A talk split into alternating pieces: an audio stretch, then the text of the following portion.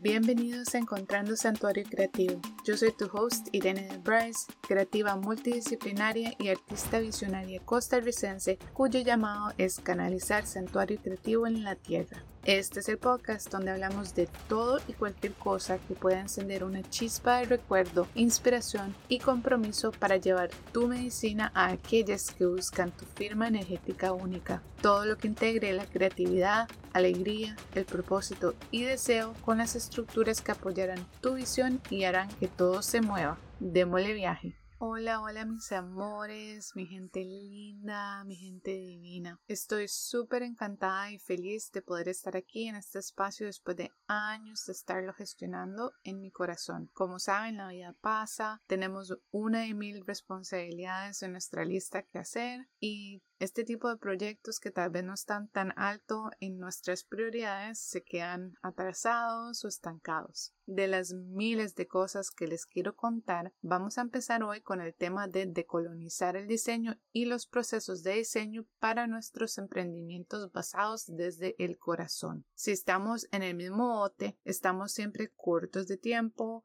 no alcanza, hay demasiado que hacer. Y eso es también parte de lo que yo trabajo de manera integral mediante mi portal creativo de Pura Prana. No es solo arte medicina, sino que también hay diseño de páginas web, gráfico y estrategia que se abordan desde un principio de colonial. Eso abarca no solo lo que se está haciendo en ese momento o el enfoque de trabajo, sino también desde un punto de vista holístico, no solo en el negocio o proyecto de pasión en el que se está trabajando, sino también la vida de la persona con la que se está trabajando. Queremos abordar todo desde un punto de vista fresco, auténtico, enraizado, no solo en la cultura de la persona, sino también en las raíces ancestrales con las que se están trabajando.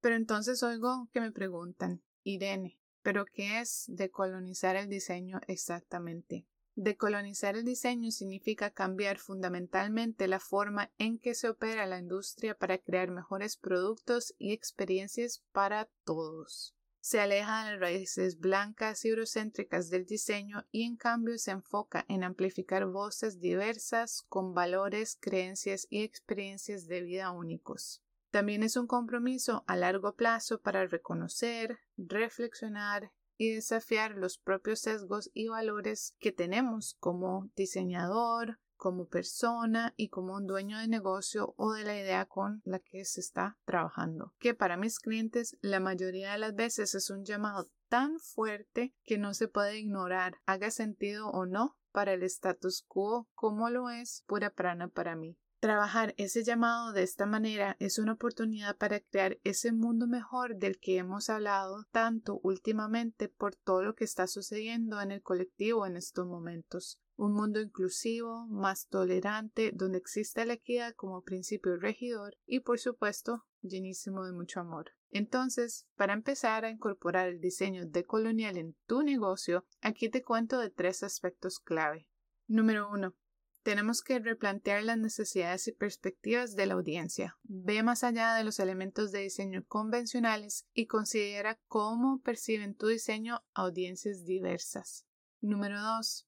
Evitar la apropiación cultural. Sé consciente de la imaginería y los símbolos culturales en tus diseños, asegurándote de no apropiar culturas, especialmente aquellas históricamente marginadas o explotadas. Y este es uno grandote. Yo el año pasado consulté con un cliente potencial que quería desarrollar una marca para su negocio de venta de cacao ceremonial. Esta persona no tenía ninguna conexión directa a la cultura y gentes ancestrales de la cual viene esta tradición. Y con esto no estoy diciendo que no se pueda trabajar con ellos si no perteneces a una cultura o tradición, sino que hay maneras de hacerlo con honor y respeto. Yo, cuando le estaba intentando guiar en cuanto a utilizar simbología apropiada, incorporar la cultura e historia del producto en la marca a desarrollar más que de superficie, no estaban interesados. Para mí eso fue un no como diseñadora y ese cliente no se tomó. Y por eso es importante de esa manera holística de integrar y no solo integrar, sino también saber anteriormente cuáles son los valores de tu negocio, de tu proyecto de pasión y cuáles son tus valores, porque eso es lo que va a definir con quién vas a trabajar, cómo vas a trabajar, qué es lo que vas a estar co-creando cuáles son las experiencias que vas a desarrollar para los clientes y todas las personas que interactúen con tu marca. Finalmente, el aspecto número 3 es apoyar y colaborar con comunidades marginadas. Busca activamente oportunidades para colaborar con diseñadores y artistas de comunidades históricamente marginadas. Asegúrate de que estas colaboraciones sean equitativas y respetuosas. Y esto también es importante porque uno de mis más grandes obstáculos, y sé que de muchos otros diseñadores y artistas de color, es que a las personas les encanta todo lo que se hace y cómo se trabaja, pero no valoran lo suficiente y de alguna manera, ya sea por sesgo personal o del sistema colectivo en el que hemos crecido, no se le da el valor necesario al diseño, a la estrategia, al arte y todo se quiere o casi que regalado o de gratis. Es aquí donde empieza a abrirse un espacio para que la equidad entre en la ecuación además de nuestras mentes y corazones. Incorporar el diseño de colonial es un viaje de aprendizaje y reevaluación de tus prácticas de diseño y no solo de diseño, sino de toda tu vida, de cómo te manejas, de cómo hablas, de cómo piensas. Obviamente que este tema es gigante se puede desarrollar más, muchas preguntas y muchas recomendaciones de cómo podemos ir haciendo este trabajo interno, ya sea para diseño o no, que es sumamente importante hacerlo porque mis amores, en toda honestidad, les puedo contar que desde mi propia experiencia en este proceso de decolonizar mi sombra, mis patrones, mis maneras de pensar inculcadas, la comunidad hispana las diásporas hispanas llevamos por dentro mucho con demasiado programación colonial internalizada. Y esto me trae a contarles de mi regalito de Año Nuevo Gregoriano para los que me están escuchando. Les quiero dejar una descarga gratis de un paquetito de 24 cartas de afirmación de amor en acción, no solo por el tema que estamos discutiendo, sino por todas las emergencias que se están pasando en estos momentos en nuestro mundo a nivel humano y ambiental. Son imprimibles, así que de esta manera estamos también tomando decisiones que apoyen nuestro medio ambiente al evitar sobreproducción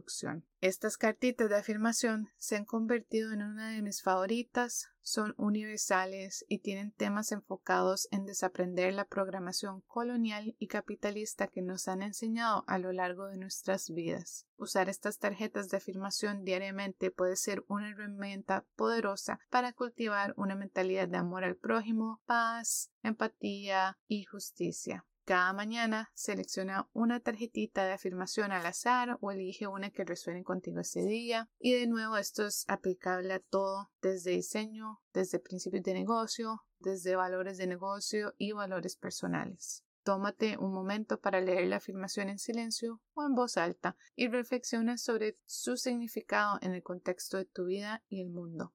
Con el tiempo, estas afirmaciones diarias pueden ayudar a cambiar tu perspectiva inspirar acciones positivas y contribuir a una comprensión y compromiso más profundos con nuestros procesos de desaprendizaje y de colonización interna. Si nunca te has preguntado o si no sabes quiénes son los pueblos originarios de la tierra en la que vives, he incluido un link en las notas del show y el mismo PDF que te enseña exactamente esa información. De una vez los invito a imprimir las 24 tarjetas de afirmaciones en una cartulina más gruesa para que puedas personalizar y colorear los reversos con acrílicos, acuarelas, marcadores, lápices o bolígrafos, calcomanías y todo lo que querrás. Este es un ejemplo de cómo trabajo y te ayudo a crear espacio en tu quehacer diario para el santuario creativo con activaciones de arte, medicina y creatividad contemplativa. Espero que a pesar de ser cortito, este episodio haya inspirado nuevos pensamientos y que hayas aprendido de temas que se trabajan en pura prana, que más que todo se trabajan por arte medicina. Parte de esta arte medicina que tengo en estos momentos en especial son mis calendarios lunares 2024. Este calendario es de lunaciones 2024 para la remembranza. Tiene una de mis ilustraciones que ha participado en exhibición internacional y que ayudó a recaudar suficiente dinero para plantar 9000 arbolitos. Representa ancestros míos, indígenas, de Costa Rica, hablando con la selva mesoamericana, sembrando semillitas y la ilustración se llama Semillas de Vida. Como ya empezamos el 2024, está a la venta y es una invitación muy sutil, muy suavecita para empezar a decolonizar nuestra idea del tiempo lineal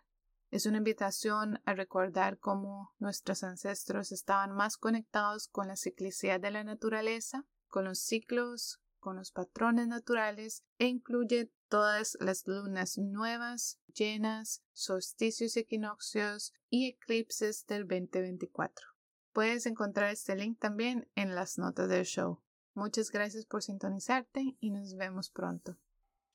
Gracias por acompañarme en el episodio de hoy de Encontrando Santuario Creativo. Si te gustó este episodio, por favor compártelo y deja un review para ayudar a otros a encontrarlo. Me encantaría escuchar de ti en Instagram en Pura Prana. Te invito a visitar mi sitio web puraprana.com para suscribirte a mi boletín, acceder a recursos gratuitos, irte de shopping con nuestras ofrendas súper únicas o trabajar con nosotros para que podamos co-crear el mundo que visualizamos.